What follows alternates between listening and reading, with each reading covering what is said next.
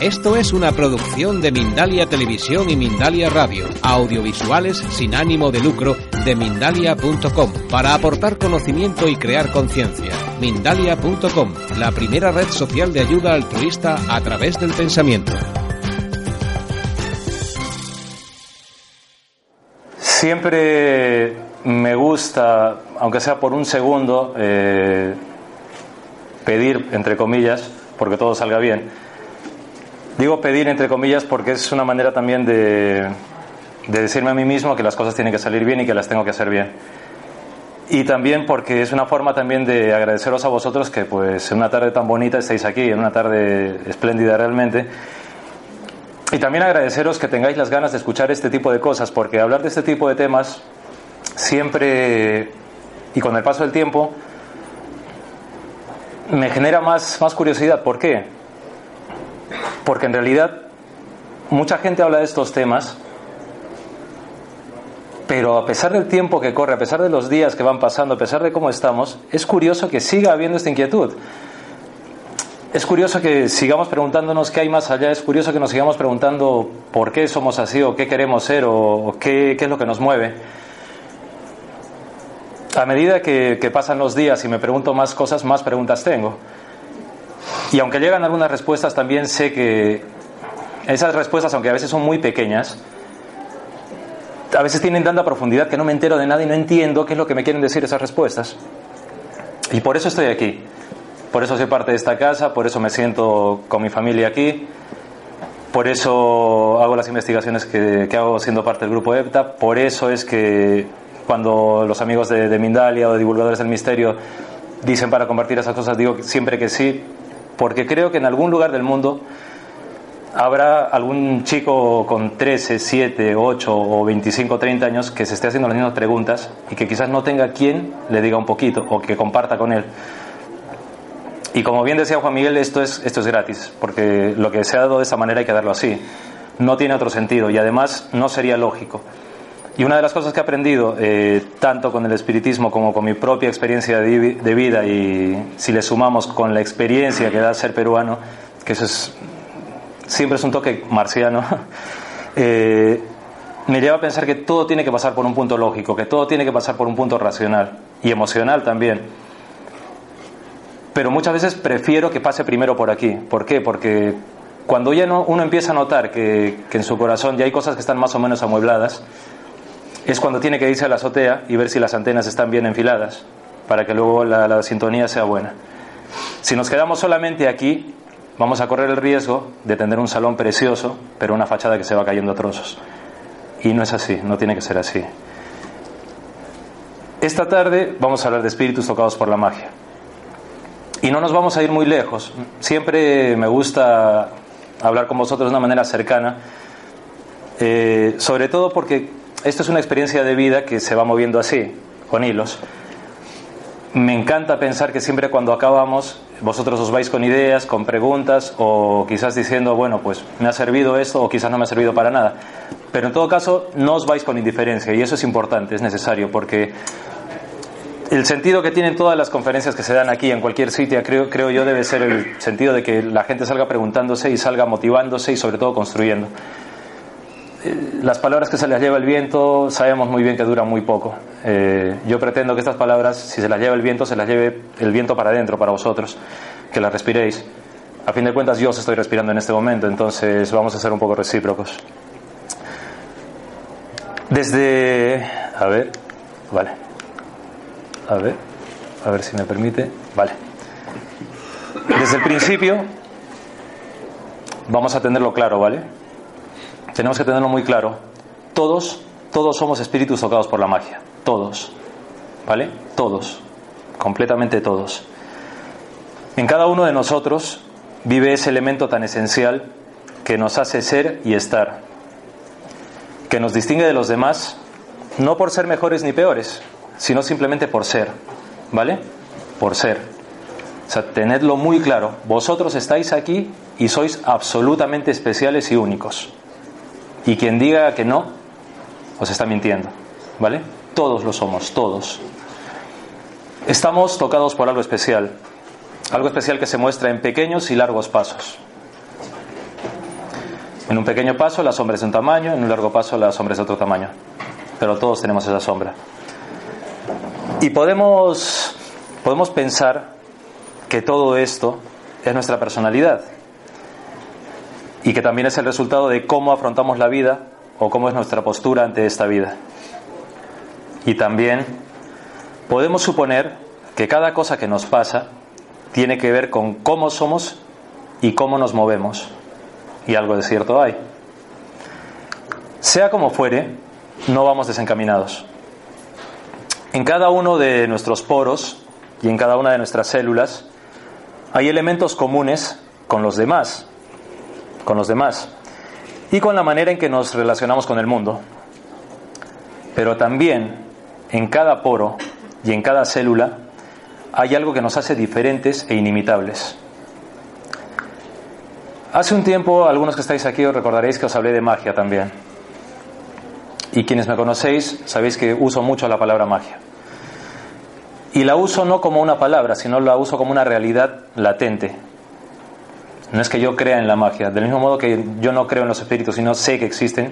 Yo no creo en la magia, en la magia sé que existe. Pero os hablé de la magia y os hablo ahora de la magia, pero de la de verdad, de la que creo no tiene ni concepto, ni clases, ni raciocinios. Intenté hacerlo en su momento como intento ahora, teniendo en cuenta la intimidad y el efecto como esencia y transformación, ¿vale? Intimidad y efecto como esencia y transformación. Esencia, porque en la intimidad podemos comunicarnos con nosotros mismos y con todo lo sutil que pulula en la realidad y transformación porque el efecto de nuestra relación con nuestro silencio, nuestra voz y nuestro entorno producen cambios, aunque a veces apenas se noten. Aunque a veces apenas se noten, pero se producen esos cambios. La magia está en un plano evidente y a la vez sugerente. Del mismo modo que nosotros como personas lo estamos. Es obvio, Ahora estamos aquí con nuestros cuerpos en reposo y movimiento a la vez. Más o menos quietos en estas sillas, pero por dentro mucho de lo que somos, mucho de nosotros, se está moviendo. El corazón está latiendo, algunos músculos se contraen, se inflan los pulmones al respirar, la lengua se mueve, parpadeamos sin darnos cuenta, infinidad de cosas y parece que no pasa nada, pero está pasando. Pero también ocurre algo más, porque además de esos movimientos físicos, hay algo más sugerente y ese algo es nuestro movimiento esencial, espiritual, mental o como queráis llamarlo. Vosotros me estáis observando y además de respirar y parpadear, estáis pensando y sintiendo cosas. Y eso también nos hace únicos, porque estoy seguro, es muy posible, por ejemplo, que, pues, Carmen esté pensando algo distinto a lo que puede estar pensando, por ejemplo, Joe.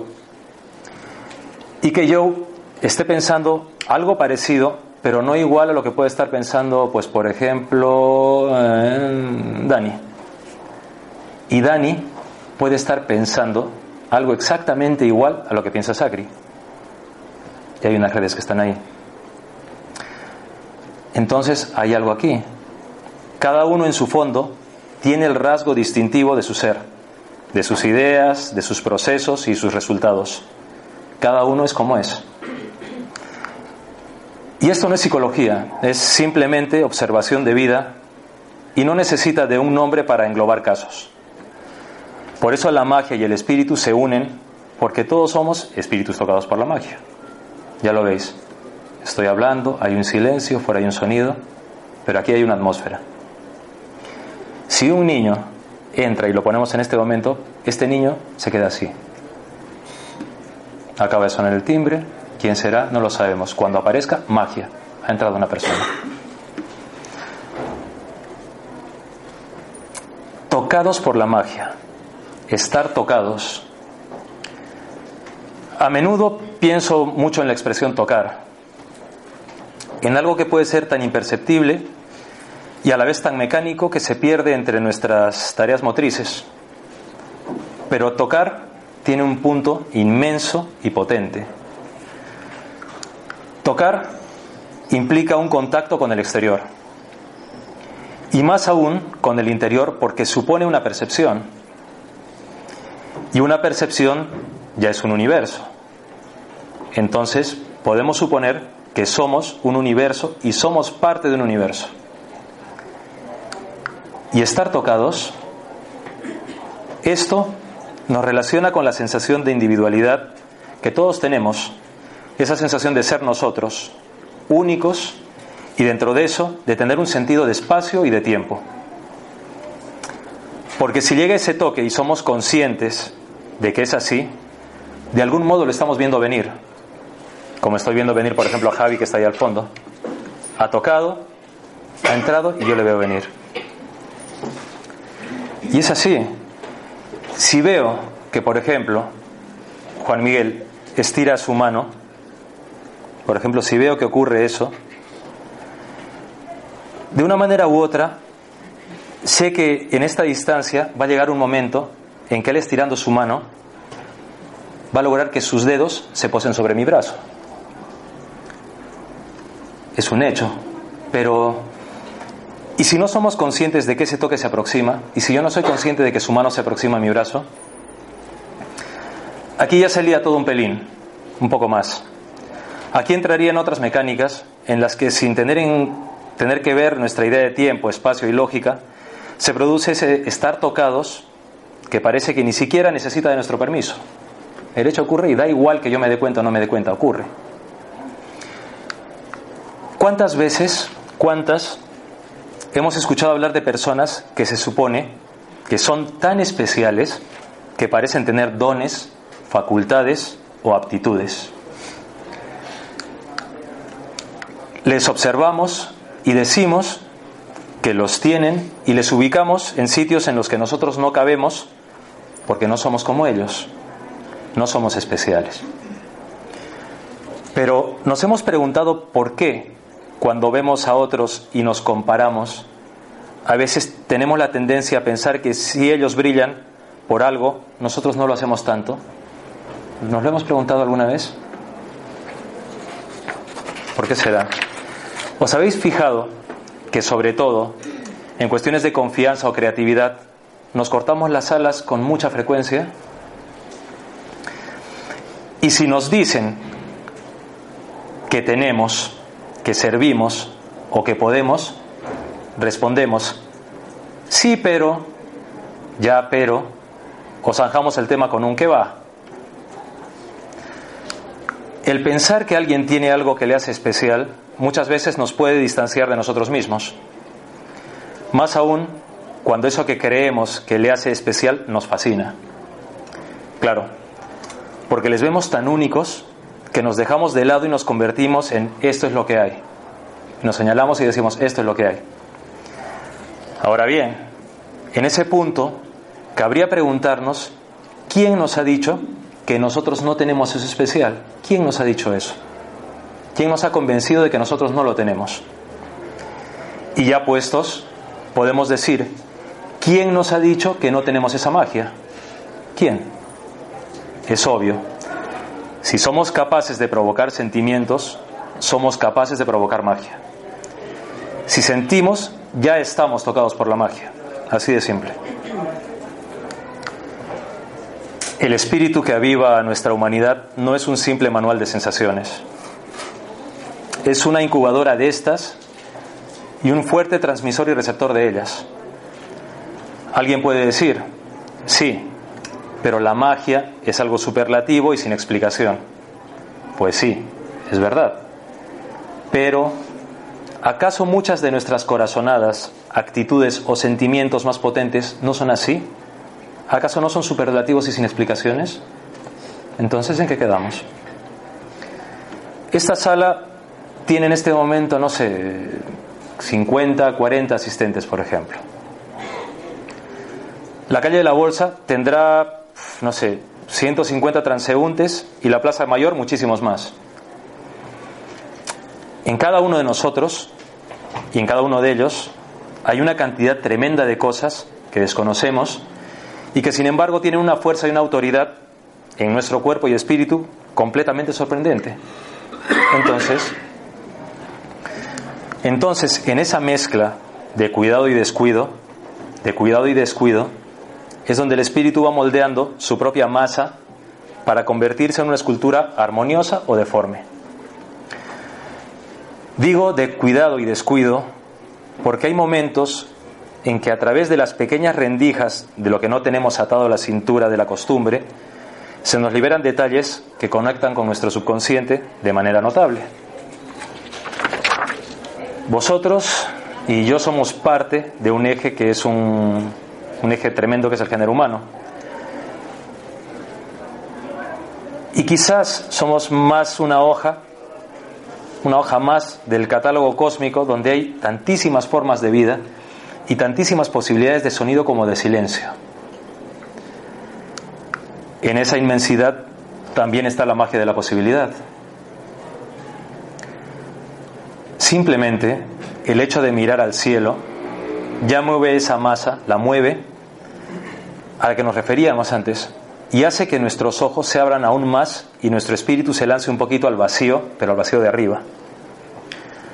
Así se unen varias piezas del cuerpo, con la realidad, lo desconocido y con nuestro propio espíritu. El simple hecho de mirar al cielo ya nos hace tocados por la magia, porque levantamos la cabeza, el cuerpo, algo nos hace volar, nos dispara, nos sentimos de repente conectados con algo o sobrecogidos por algo que es tan inmenso, entonces ya se genera una magia. Pero vale, vamos a hablar de espíritus tocados por la magia. Podríamos hablar de cada uno de vosotros, pero vamos a hablar de algunos. Y vamos a poner algunos ejemplos de cualquier época, ¿vale? Por ejemplo, vamos a poner de ejemplo a Hildegard von Bingen. Una persona muy especial, muy peculiar, nació en una familia noble alemana en 1098. 1098. Fue una abadesa, fue física, fue filósofa, naturalista, compositora, poetisa y lingüista en esa época hacer todo esto, si ahora lo es, en esa época, y siendo mujer en aquella época, ella fue la, décima de sus hermanos y pasó enferma la mayor parte de su infancia. Sus padres tenían mucha creencia por la iglesia y le entregaron pues para, para que se le diese una educación, para que se le ilustrase cuando tenía solamente ocho años. Consideremos que en aquella época, en la época de su nacimiento, por ejemplo, estaba la primera cruzada, con lo cual era un caldo de cultivo para mil cosas. Pero bueno, ella tenía su fervor, ella tenía la, esa cosa que la movía a algo más. Algo más que ella no estaba completamente segura de qué era, pero que pensaba que era un motor espiritual. Cuando ella se hizo abadesa, empezó a tener eh, cierto tipo, a, dar cierto tipo de afirmaciones acerca de visiones espirituales que ella tenía acerca de lo sublime y lo divino. Y estas visiones, pues de una manera u otra, le dieron un espacio peculiar. ¿Por qué? Porque no sabían cómo tratarla. Por un lado, no era el típico sacerdote de la época que tenía las visiones, pero tampoco era la típica monja que podía decirse que era una víctima del romanticismo acerca de las, de las visiones le ocurría, estaba ahí. Pero es que además, claro, ella tenía algo más. Aparte de estas visiones y estas conexiones con lo divino, se dedicó a predicar filosofía, con lo cual ya era algo peligroso. ¿Por qué? Porque aunó filosofía y ciencia. Pero en la filosofía que ella predicaba, no predicaba el papel de la mujer como algo contemplativo y algo de segundo plano, con lo cual era un poco incómoda. La mayor parte de sus obras siempre están conectadas con las visiones, con la manera de explicarlo según visiones. Cuando tuvo 42 años en 1141, es que suena bonito decir 1141, ¿verdad? no sé. Cuando tenía 42 años experimentó una visión que recibió como una instrucción directa de Dios, en la que se le decía que tenía que escribir todo cuanto viera y oyera. Ser una cronista aupada por lo divino, pues eso. Pero esta mujer, aparte de todo esto, también se dedicó a componer música. Una música muy especial, muy sublime.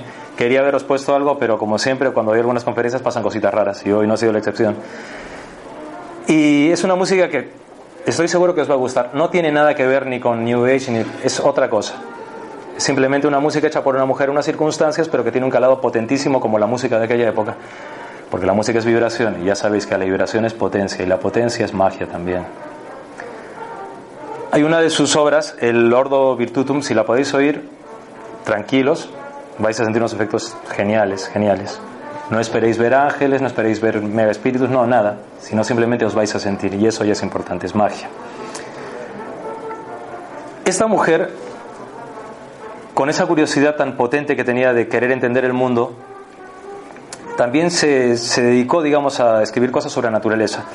Y sí es cierto que muchas de esas cosas ahora serían rocambolescas o que no serían tomadas en serio por la ciencia, pero lo cierto es que en su época sí eran tomadas por la ciencia.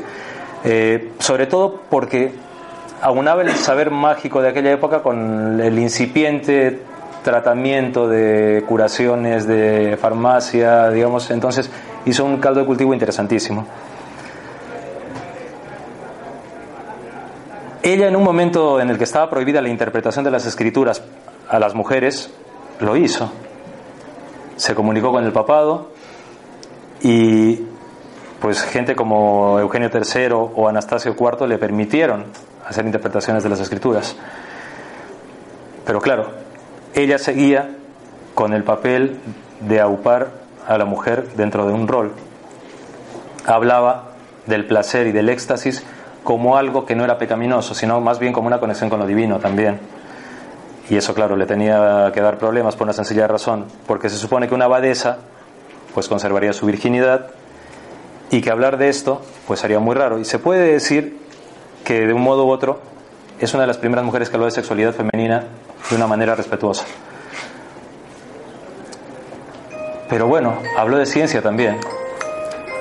Y puede parecer contradictorio que una religiosa hablase de ciencia. Pero bueno, está ahí. Se apartó de la época, sus obras musicales tenían mucho que ver con melodías muy trabajadas, poéticas, y hasta cierto punto tienen un toque gótico que podría hacernos pensar que en el tratamiento vital que tuvo ella había algunas puertas medio abiertas que no abrió del todo, probablemente porque serían parte de su secreto. Un secreto que, pues, si podéis escuchar otro ciclo de canciones que tiene que se llama Sinfonía de la Armonía de las Revelaciones Celestiales, pues igual dais con alguna clave. Quizás cuando ella falleció en 1179 nació una leyenda, quizás. Pero bueno, ella es un ejemplo de una época, es un ejemplo de un espíritu tocado por la magia, lo es. Es un ejemplo que llega hasta nuestros días. Hizo muchas cosas en una época difícil, cosas de un espíritu, pues eso, tocado por la magia, pero que si observamos bien, en el fondo, lo que parecía latir en ella era una humanidad consciente de su estado, de su ser. Una humanidad consciente de su estado y de su ser. Y esa es una de las claves. La conciencia de nuestro estado y de nuestro ser. Hildegard von Bingen, dentro de lo especial y único que podía tener y que sigue teniendo, atesoraba unas marcas que garantizaban lo que ella era como persona. Pero eso no es tan distinto a lo que nosotros somos, salvo por esas características que quizás tuvieron tanto poder en ella y sobre su mente y espíritu que le hicieron moverse tanto. Pero no es tan distinto. Era otra época, pero muchos de aquellos rasgos permanecen en la nuestra. Yo estoy seguro que muchos de aquellos rasgos de esta mujer están presentes en algunos de vosotros. Están ahí. Tenemos la tendencia a pensar que nuestro espíritu y la magia son trajes que solo aparecen en las grandes ocasiones o en las más tristes, porque parece que nos lucimos a nosotros realmente en las fiestas, en las bodas o en los funerales. Ahí nos ponemos el traje de lo que somos. Esto que acabo de decir, que es una alegoría, tiene mucho que ver con la manía que tenemos de usar de nosotros mismos lo que la costumbre nos marca. Solo usamos lo justo de nuestros potenciales del mismo modo que solo nos ponemos nuestras mejores ropas cuando hay que lucirlas ante los demás. Pero ¿cuándo, cuándo nos ponemos la mejor de nuestras vestimentas para nosotros mismos y vernos a nosotros mismos en el espejo? ¿Cuándo hacemos eso? ¿Y cuándo nos dejamos para nosotros mismos con la mejor vestimenta que es nuestra propia desnudez? ¿Cuándo hacemos eso? Si por un momento fuésemos conscientes de nuestro espíritu y la capacidad que tenemos de provocar cosas increíbles, desde lo más sencillo, desde lo más sencillo, probablemente estaríamos más cerca de ser tocados por la magia y de poder tocar con magia. Estaríamos más cerca de ser magia consciente. Pero repito, no estamos hablando de algo absolutamente distante e inalcanzable, no. Si la vida es tanto cuanto nos rodea y nos da sensaciones, ¿cuánto más será lo que no captamos del todo? ¿Cuánto más? Vamos a seguir. Juan Eduardo Cirlot. Nació en Barcelona el 9 de abril de 1916. Poeta, crítico de arte, mitólogo, iconógrafo y músico español. Otro que tenía también. Y coleccionista de espadas. La espada como un símbolo de, de hidalguía, de honor de fuerza, de respeto y de silencio. Soy seguro que algunos comprenderéis el significado de la espada por todo lo que tiene ahí. Este es un hombre que a pesar de todo tuvo una vida aparentemente normal. Estudió bachillerato con los jesuitas en Barcelona, trabajó en una agencia de aduanas, en el Banco Hispanoamericano, fue movilizado en el 37 para luchar con el bando republicano y en el 40 obligado otra vez, pero con el bando franquista. Estuvo en Zaragoza, allí frecuentó círculos culturales, fue muy amigo de Alfonso Buñuel, era hermano de Luis Buñuel, y al mismo tiempo escribía en sus papelitos cosas que guardaba, componía canciones que guardaba en papeles, era muy de guardar trozos de papeles, muy caótico aparentemente, cuando en el caos hay cierto orden también. Se va a París y conoce a André Breton y hay un cambio. El surrealismo llega a su vida, con lo que eso implica. Entonces, pues él sigue adelante y en 1954 escribe El Ojo de la Mitología, donde ya empieza a meterse en temas, digamos, curiosos. La censura le seguía porque esos temas eran tan abiertos y no era conveniente de que alguien hablase de mitología, de espiritualidad o que dejase la puerta abierta para eso. Y más uno como este que era pues alguien peligroso, un artista. Pero bueno, curiosamente, en todo este tiempo, él no paraba de, de, decir y crear, aduciendo que todo en su vida tenía un sentido que él desconocía y que ese sentido tenía que tener la marca de Juan Eduardo Cirlot, puesto que él era así. Él era. Estuvo haciendo muchas cosas, se metió en el dadaísmo, eh, siguió una tradición espiritualista, se relacionó con la cábala, con el sufismo, a los estudios orientales y llegó a la simbología. En la simbología, Sirlot, digamos que encontró también un, un, punto bastante peculiar, porque empezó a rebuscar también en la época medieval, en todo el saber medieval. Y ahí, pues las espadas hay toda esta, esta variedad, digamos, de, mensajes que están allí. Comenzó a coleccionar muchos libros y se hizo crítico de arte, con lo cual una raya más para el tigre. Sirlot falleció en 1973 en Barcelona. Se lo llevó un cáncer de páncreas. Pero hasta el final el hombre siguió muy, muy, muy eh, muy potente como esa mirada respecto al camino que iba adelante. Un camino que le llevó, veis la mirada, es, que es potentísimo, le llevó a hacer algo que es, digamos, la obra mítica. ¿Veis lo que hablaba de, los, eh, de su manera caótica de hacer las cosas? Esto era su biografía, según él, su recorrido vital. Y aquí se describe, pone Buñuel, él se describe todo esto. Es una especie de organigrama de lo que fue una vida cabría preguntarse cómo se consigue reducir y resumir una vida en estos cuadrados, sobre todo por una cosa, porque escribí un diccionario de símbolos. Si lo podéis leer, os lo recomiendo muchísimo. No porque mis recomendaciones sean buenas, sino porque leer siempre es bueno. Y en este diccionario de simbolismos, de, símbolos, pues escarba en toda la tradición, en todo lo que era él, ¿para qué? Para sacar no conclusiones, sino más bien paralelismos y pequeños acertijos para que cada quien los interprete como puede, porque el símbolo es eso al final. Este libro sigue reeditándose con éxito, sigue allí y sobre todo sigue abriendo las puertas a que gente joven y nosotros y cualquier buscador pueda seguir buscando los símbolos para comprender sus propios símbolos. Sirlot dije que era un poeta también. El libro está cerrado. Pero yo voy a abrir este libro y voy a hacer una cosa.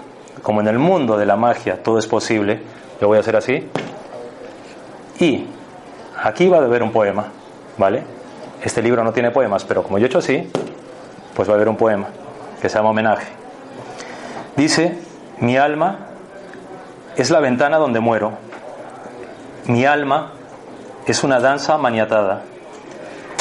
Mi alma es un paisaje con murallas. Mi alma es un jardín ensangrentado. Mi alma es un desierto entre la niebla. Mi alma es una orquesta de topacios. Mi alma es una rueda sin reposo. Mi alma son mis latidos que se abren. Mi alma es una torre en una playa. Mi alma es un rebaño de suplicio. Mi alma es una nube que se aleja. Mi alma es mi dolor, mío por siempre. Mi alma es un naranjo azul que arde. Mi alma es una paloma enajenada. Mi alma es una barca que regresa. Mi alma es cada instante cuando muere. Mi alma es la ciudad de las ciudades. Es Juan Eduardo Cirlot. Hacemos magia otra vez, se cierra el libro y seguimos. Otro ejemplo más era Cirlot, ya no tan lejano, con otros elementos y a la vez con la misma inquietud que parece marcar a quien elige. Y esa es otra clave, una nueva clave, saber elegir. Sirlot eligió como ser vivo que era y es, y decidió seguir un rumbo como ser vivo que era y es. Que era y es, ¿vale? Los sueños y la magia no están lejos, solo lo están cuando uno no se mueve hacia ellos. Si volvemos a nuestra piel en este momento a las 8 y, 8 y 7 de un 20 de mayo como hoy, notaremos que en todo este trayecto se nos han cruzado mis palabras, sonidos de otras épocas, imágenes de distintos tiempos, sonidos de la calle, versos de épocas pasadas, pero el pulso sigue allí. Hay algo en todo, en todo esto que cuando lo escuchamos y lo sentimos se convierte en nuestro. ¿No será eso otra clave de este toque de magia hacia nuestro espíritu?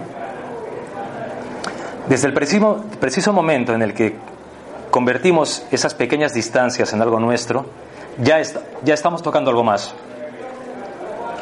Ya estamos yendo más allá de lo evidente. Y si tenemos ese ímpetu y esas ganas, ya, ya nos estamos demostrando que estamos tocados por la magia. Si lo tenemos, ya estamos tocados. ¿Y entonces qué pasa? Porque algo tendría que pasar y no quedarse solo en eso, ¿no?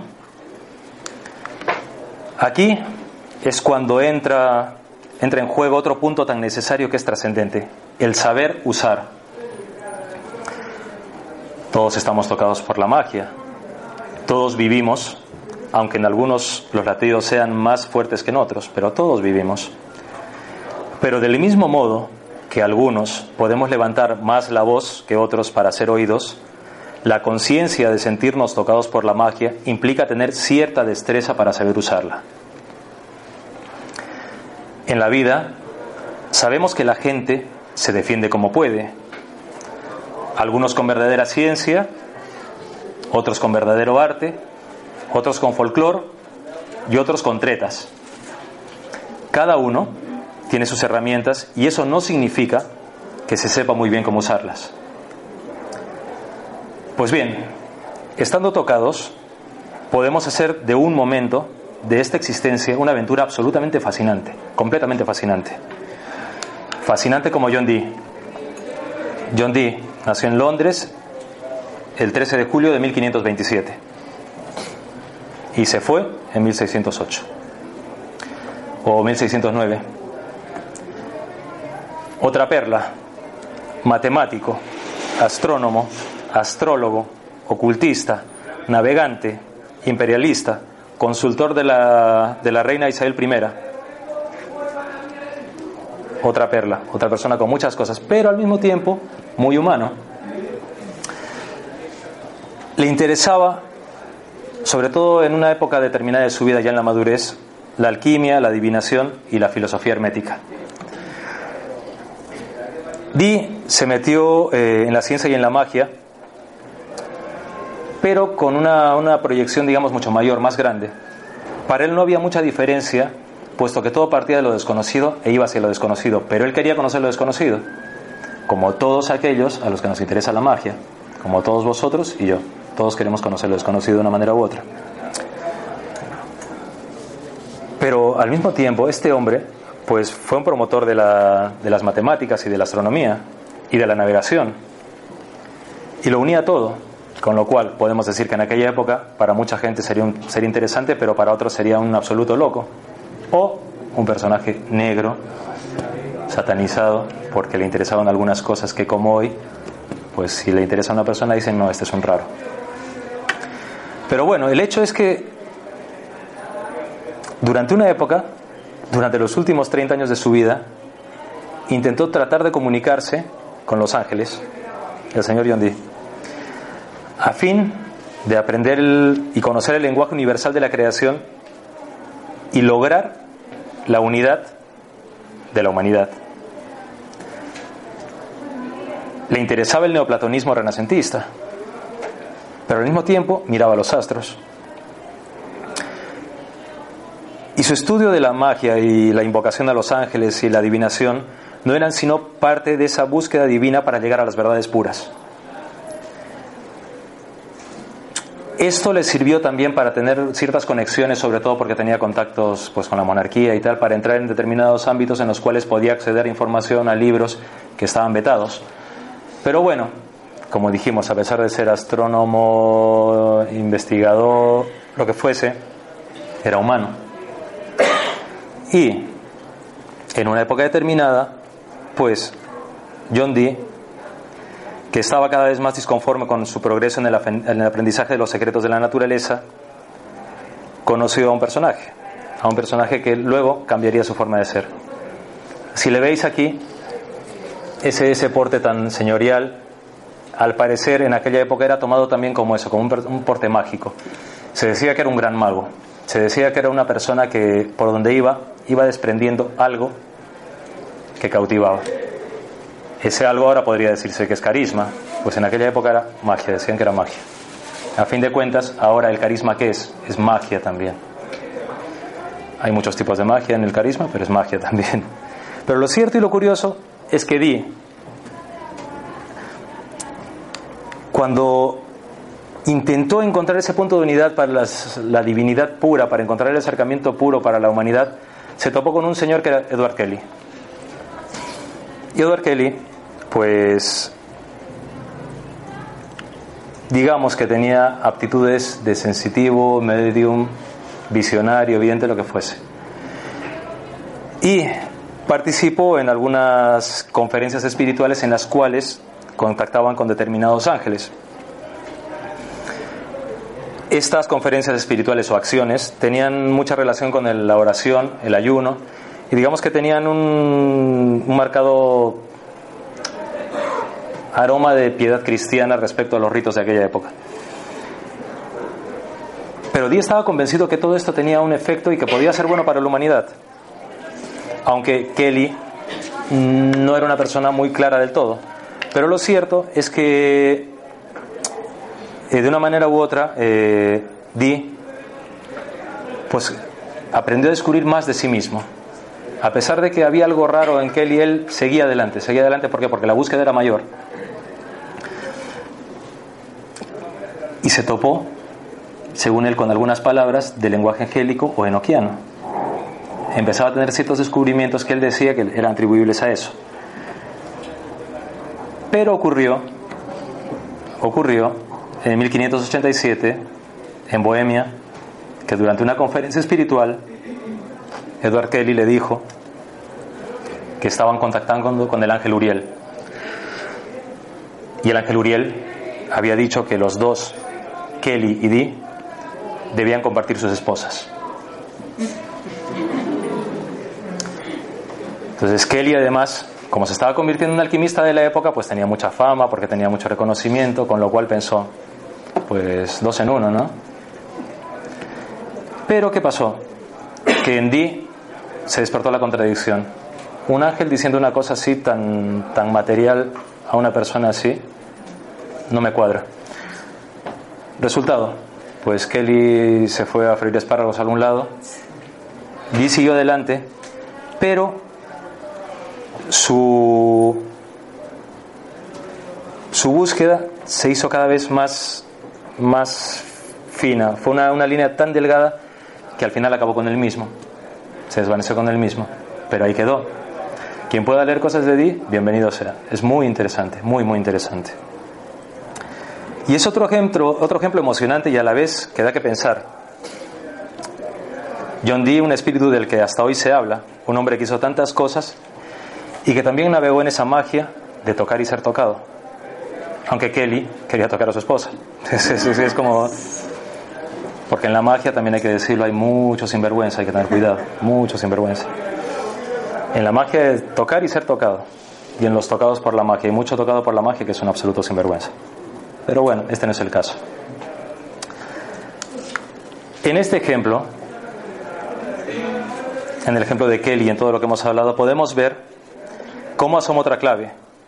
Para saber tocar y ser tocado por la magia hay que distinguir. Si sabemos distinguir cómo somos y cómo lo extendemos a los demás, podremos también aprender a comprender, comprender nuestros pasos y a medir nuestras zancadas. Y también a saber parar y tener cuidado para no engañarnos ni que nos engañen. ¿Por qué no puedo hacer eso tan bonito? ¿Por qué no soy capaz de decir algo así?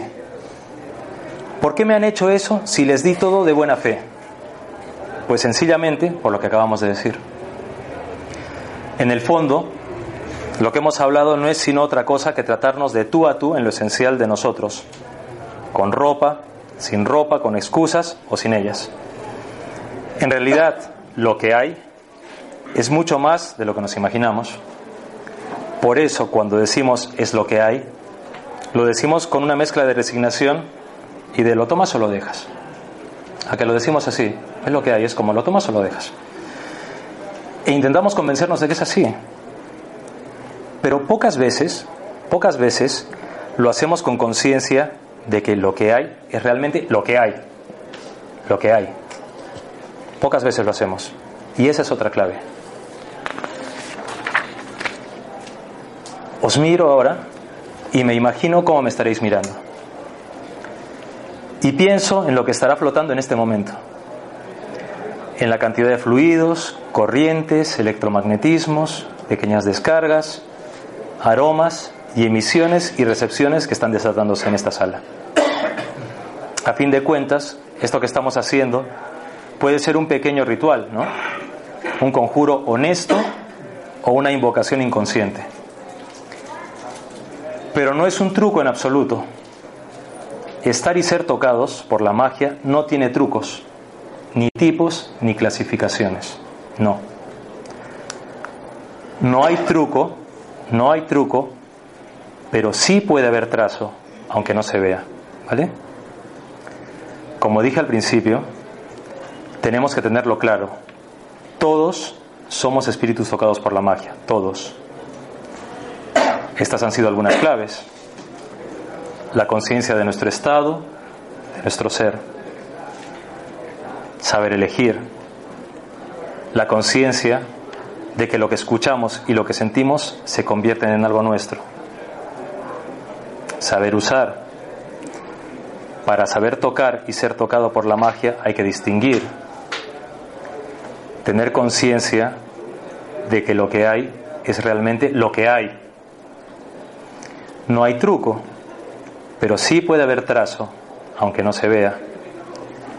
Y ahora a vosotros, por favor, por favor, os corresponde ordenar todo esto y como espíritus tocados por la magia que sois, acabar esta cita, todo esto que hemos hecho, este conjuro, con una sonrisa a vosotros, a los que tenéis al lado, ¿vale?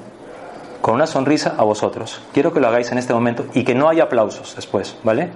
Cuando yo acabe que no haya aplausos, pero quiero que os miréis ahora. Miraros, miraros, miraros todos, miraros, miraros.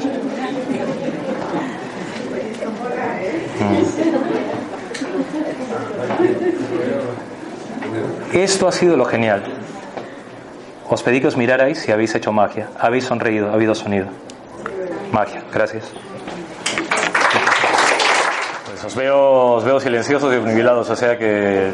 A mí me interesa la idea del Kirlock, que has dicho que eres un artista peligroso y que el artista tiene que, como el término peligroso, va contra los paradigmas establecidos del presente, entonces es a la contra aparentemente, ¿no? Entonces me gustaría saber qué entiendes tú por artista comprometido con su tiempo, si nos puedes poner algún ejemplo, ahora por- con los refugiados o con el cambio climático, Ajá. porque yo vengo de Reina Sofía y ahora hay una exposición del franquismo.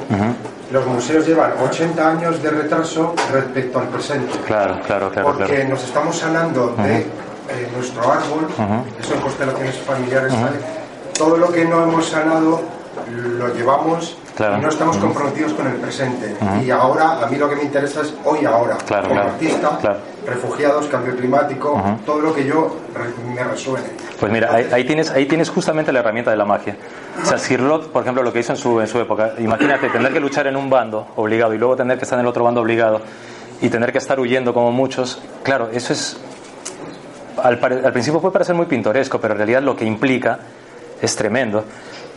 El, el hecho de tener un compromiso ya contigo mismo en el cual tú tienes. eh, tú asumes que, como dices tú, ¿no? O sea, ves lo que está ocurriendo y tú asumes que tú como artista tienes que hacer algo, ya es potentísimo, es tremendo y, y además es absolutamente mágico porque es transformador. Y es en el fondo el libre albedrío que tú tienes de poder elegir y hacer o no hacer. Pero ese compromiso, esa, yo creo que esa, esa marca que tú solamente como artista puedes sentir a fuego, es lo que te lleva a elegir y es lo que te hace trascender o no trascender, esa marca fuego. Muchas veces el arte se puede quedar en un, en un concepto estético, se puede quedar simplemente en un concepto y otras veces se convierte en, una, en un compromiso real, ¿no? Pero es como todo, o sea, porque en realidad el arte es como saber respirar, ¿sabes? Aunque a veces respires de una manera agitada, pero es como saber respirar. Entonces, que tiene que haber un compromiso, por supuesto, sí. Partiendo del compromiso personal, claro, porque hay mucho, mucho compromiso alrededor, pero luego a la hora de la hora, cuando tocas la puerta de, de uno mismo, ¿sabes? Entonces, pero sí, sí, sí, sí, sí. sí. Me ha gustado la pregunta, es curioso. Claro, pero yo, por ejemplo, yo me entrevisto con el director de Reina Sofía, que tenemos diferentes. Me respeta, pero no me entiende. Claro. Es un tipo intelectual, a más no poder. Sabe que yo puedo hacer performance dentro de Reina Sofía, me deja. Pero no puedo exponer mis colas porque chocan. Yo sé que mis colas de refugiados y todo eso, en un, en un futuro, cuando la conciencia que yo he puesto en esos colas resuene con la sociedad, serán expuestos. Pero claro, esos colores vienen del futuro y yo me peleo a veces con el presente, hay hay una, una temporalidad que digo, qué pena que eso ahora no sirva, porque Pero puedes hacer una cosa, puedes hacer una cosa. En, como, como espíritu que eres, sabes que dentro de ti hay muchos, muchas habitaciones. Y a veces para hacerte oír, tú puedes decir, escúchame, pero también puedes decir, escúchame. Prueba a decirlo de otra manera. O sea, aunque la moda se vista de seda, mona se queda. Pues eso, tú te puedes cambiar de traje, puedes cambiarle un poco de traje a eso, pero el mensaje tiene, puede seguir siendo el mismo. ¿Sabes? Quizás muchas veces no es, no es lo que decimos, sino la manera como lo decimos. Y quizás muchas veces la manera como lo decimos podemos afinar un poquito más para seguir diciendo como queremos con la misma furia, pero afinando un pelín. Igual puede servir eso, igual, no lo sé. subiendo el nivel de conciencia. Hombre, bienvenido sea, ¿no? ¿Alguna otra cosita? Gracias. Nada. ¿Alguna otra cosa? no, no, dime, Dani. No, esto viene al hilo de lo que acabas de decir, de dar, eh, digamos, lo mismo, pero de una manera mm, más camuflada, más diferente. Eh, si tú analizas, por ejemplo, la canción de John Lennon, Imagine, es una canción subversiva, absolutamente a todos los niveles. Va contra el sistema capitalista, va contra la religión, va contra todo, sin embargo fue un número uno en todo el mundo y hoy es un himno, porque él aprendió a, ponerle azúcar y hacer una gran melodía, una, un gran arreglo eh, eh, instrumental, una gran producción. Y dijo lo mismo que de otra manera no habría tenido ninguna difusión. Claro, era John Lennon en esa época. Pero yo pienso que hay muchos canales también. pero, no sé, yo no, realmente no, estoy al tanto de, su obra ni de su eh, forma de expresión, pero quizás de Reina Sofía no sea el canal pasidonio y hay muchos otros. Hoy estamos en la época de Internet.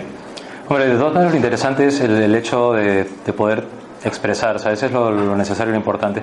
Porque mira, yo, yo puedo estar hablándote mucho de magia y todas estas cosas, pero si... Creo, ¿eh? Creo, ¿vale? Porque no estoy seguro, no, no, no depende de mí sino de vosotros. Si yo os he transmitido algo, genial. Porque si no, no tendría sentido todo esto. O sea, la, la música, el arte, el pensamiento, la humanidad en sí, si no, si no transmite algo, sea lo que sea, no tiene sentido de ser. Entonces, creo que lo importante es eso, ¿no? Ser conscientes de la capacidad de transmisión que tenemos. Y sobre todo de que esa capacidad de transmisión es, es más cercana de lo que pensamos y es más potente de lo que pensamos, ¿no? Estamos acostumbrados a pensar que las grandes señales llegan... Y no es así, o sea, las señales están en todo, en todo. Y es, y es más, creo que las más potentes son las más, más cotidianas. Siempre pongo el mismo ejemplo, el aire. Estamos esperando grandes magias, pero sin embargo, claro, respiramos. Ni vemos el aire ni nada, pero sin aire no podemos respirar, no podemos vivir. Entonces, ¿y qué es el aire? Por mucho que nos han dicho lo que es, ¿qué es? ¿Qué es? ¿De dónde viene? Vienen vientos alisios, ¿de dónde? pero, ¿cómo viene toda esa fuerza? ¿Qué mueve todo eso? Algún día lo sabremos. ¿De alguna otra cosita? Ha dicho que eres peruano, entonces es como ser marciano. Ah, sí, sí, sí, sí. sí, Pues porque el, es, cuando se habla en literatura del realismo mágico y se dice realismo mágico de Sudamérica, allí no existe eso, allí se es así. Allí no... Te pongo un ejemplo. Cuando yo era pequeño, había una señora que nos cuidaba y me llevaron a la casa de campo de la familia y yo sentí el viento, el sonido del viento este de, invierno que, silba y, yo tenía pánico, pánico. Y yo le pregunté eh, a la señora, la Divina Inocencia, ¿qué es eso? Era muy pequeño, pero nunca lo olvidaré. Y me dijo, es, el, es la respiración del espíritu que viene del sur. Y me pareció bellísimo. Cuando pasaron los años, como yo era un poco burro, eh, acompañé a mi padre a la selva a un viaje que hubo. Y en ese viaje eh, se me ocurrió, claro, un niño pues estaba loco con Tarzán y cosas de estas, irme con un pequeño, meternos en la selva. Claro, la selva que, se ve en las películas o que sale en Frank de la Jungla es muy light. Y entonces, claro, eh, cuando de repente te vas metiendo por la selva y ves que una araña de este tamaño está bajando por ahí y tú eres muy pequeñín, te olvidas de Tarzán y te olvidas de todo eso. Entonces comenzamos a correr y nos encontramos con un hombre de ese tamaño, con un taparrabos y un niño. El hombre tenía como un cuerno aquí, yo claro, yo estaba que me moría, y el otro niño llorando. Entonces de repente vino el, hijo, el pequeñín, me cogió del brazo, me dio un golpe así en el hombro y pasó una avioneta. Pasó la avioneta. ¿Sabes lo que dijo el niño? Me dijo, mira, mira chiquito, del pájaro de lata su hijito. O sea, es, es el Perú y Sudamérica son, un continente con unas con una magia de interpretación distinta, distinta, distinta y si puede sirve. O sea, porque yo puedo contarlo, pero hay, hay algo ahí que, o sea, en Argentina la cintura cósmica del sur es, es, bellísimo, pero se es así, se dice eso, es, y se vive, se vive, y entonces es un poco Marte. No, tendría que ser más bien Venus, porque Marte está un poco desolado, ¿no? Es un poco más Venus, sí, sí, ¿Alguna otra cosita? Sí. Eso, El trazo, sí. Porque mira, si yo, por ejemplo, te digo desde aquí, te, te voy a tocar, yo estoy haciéndote así. Ya te estoy trazando. No hay truco, yo estoy haciendo así. La gente puede ver que entre mi dedo y tú no hay nada, pero yo veo que te estoy haciendo así. Y tú estás viendo mi dedo que te está haciendo así. Hay trazo. No hay truco. ¿Lo habéis visto? ¿Alguna otra cosita? Creo que con este silencio, si no hay alguna. ¿ya? Cuando has hablado de decirlo, que yo no conocía para nada, pero me ha recordado mucho a eh, García Lorca, Salvador Dalí. Claro, claro, claro, claro. De ser incluso de su Claro, es, estos. enseñaba, que has enseñado, me recordaba eso de los cadáveres exquisitos que Ajá. hacían ellos, que uno ponía una frase, la tapaba y el otro Claro. continuaba y al final se veía como una especie de trama que tenía un cierto sentido. Claro, es que todos estos señores tenían ese fuego dentro y además esa, esa necesidad de, a través de la imaginación, transmitir cosas que iban un poco más allá de lo típico de las sensaciones. O sea, ellos buscaban explorar todo el color, las emociones, el humor, eh, el surrealismo, la potencia que tenía, ¿no? Entonces, claro, si le sumamos que era una época que también la historia era como era, pues eran, eran bombas de tiempo con patas ellos. Entonces, eh, es interesante también cómo la- los símbolos, cómo ellos eran símbolos de por sí. O sea, Dalí, por ejemplo, tú ves a Dalí, e- era un símbolo, ves a André Breton, era un símbolo, eh, ves a Boris Vian, era un símbolo, eh, Lorca, eran, eran símbolos completos, ¿no? Eh, digamos que era como que el, el artista se convertía en arte sin querer ser una obra de arte. Aunque en algunos sí se les iba un poquito, ¿no? Pero, pero era esa cosa integral de conectar con algo que está ahí, cada una de sus circunstancias, ¿no? Y eso es maravilloso, eso es genial. ¿Y la simbología de la espada? Pues la simbología de la espada tiene que ver mucho con el medievo, también tiene que ver mucho con la con el, el hierro del honor, la forja del honor, ¿no? El, el, el corte limpio, el, el corte de combate, el- pero al mismo tiempo también para él tenía un poco que ver con la... No era, un- no era una cuestión de, de símbolo fálico, de hombría, no, sino una cuestión de... Sí, de gallardía, de ser un hidalgo, sí. Es que al tenerlos hacia arriba, tenían una cruz, por si Claro, claro, claro, claro. Eran sus símbolos. Muchos de estos, eh, como Hildegard von Bingen o él, que quería poner a Frederic Monpou también, que es un pianista que me gusta mucho, tenían sus pequeños símbolos, pequeños, pequeños símbolos que están ahí y no te los dicen, pero están ahí.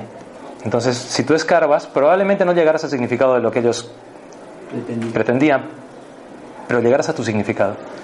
Y ese significado que tú descubres ya para ti es transformador, es mágico, porque a ti te genera en tu espíritu otro punto de vista acerca de las cosas y puede que tú aprecies su arte desde otro punto de vista, con lo cual eso, el apreciar el arte desde otro punto, punto de vista distinto al del artista también es enriquecedor y es mágico también, entonces Cuando has hablado de Hildegard, sí era una mujer súper especial, Mm. porque para su época viajar con un amante, ella iba siempre con su amante, y que los reyes mm, con los que tuvo cartas y tuvo mm, bastante, o sea, le consultaban mucha cosa, que ahí mm, la iglesia no se metiera con ella como ha habido con otras, eh, Teresa de Jesús, o- y esta señora es mucho más antigua. claro. Entonces, sí tenía, tenía que ser algo especial. De todas formas, cuando lees sus libros, yo me, o sea, para mí mm, no,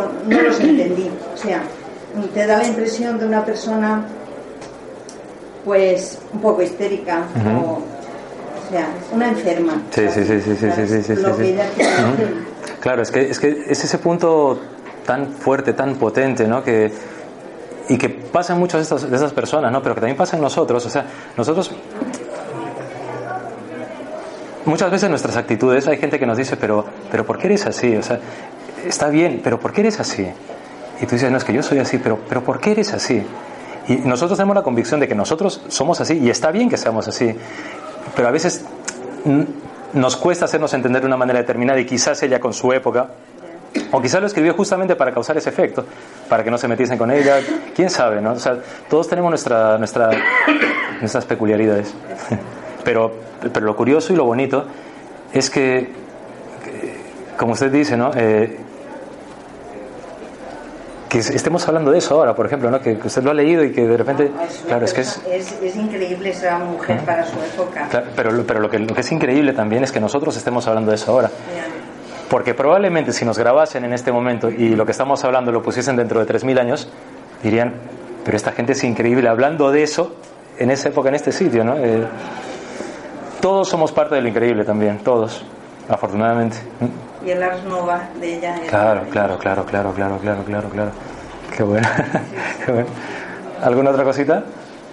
También el, dentro de la magia se puede incluir el término de sincronicidad que acuñó Jung. Claro, claro, claro, claro, Es interesante cuando uno eh, tiene, se focaliza, tiene intención y tiene atención. Eh, siempre se encuentra en la realidad con su espejo y con el maestro. Claro, Entonces hay que estar muy atento a las señales para que eh, la realidad que se crea en el cerebro, no se crea afuera, eh, eh, nos corrobore nuestra forma, nuestro, nuestra forma de, de querer manifestar nuestro plan sagrado. Claro, claro, claro. En cualquier circunstancia hay que estar.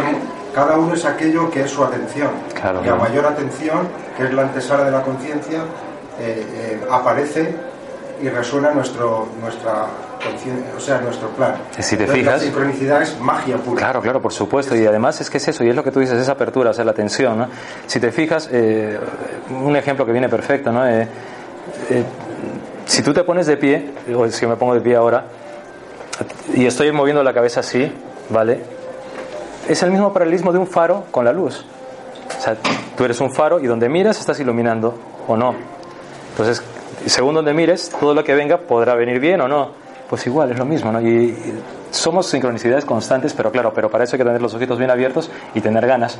Porque afortunadamente es bueno que no nos den el plato servido siempre, ¿sabes? Es, es bueno y a veces es necesario. Entonces, pero sí, claro que sí. bueno, ¿alguna otra cosita o nos vamos a buscar magia por ahí? ¿Eh? Pues nada, muchas gracias por venir y que la noche sea propicia a todos. Gracias.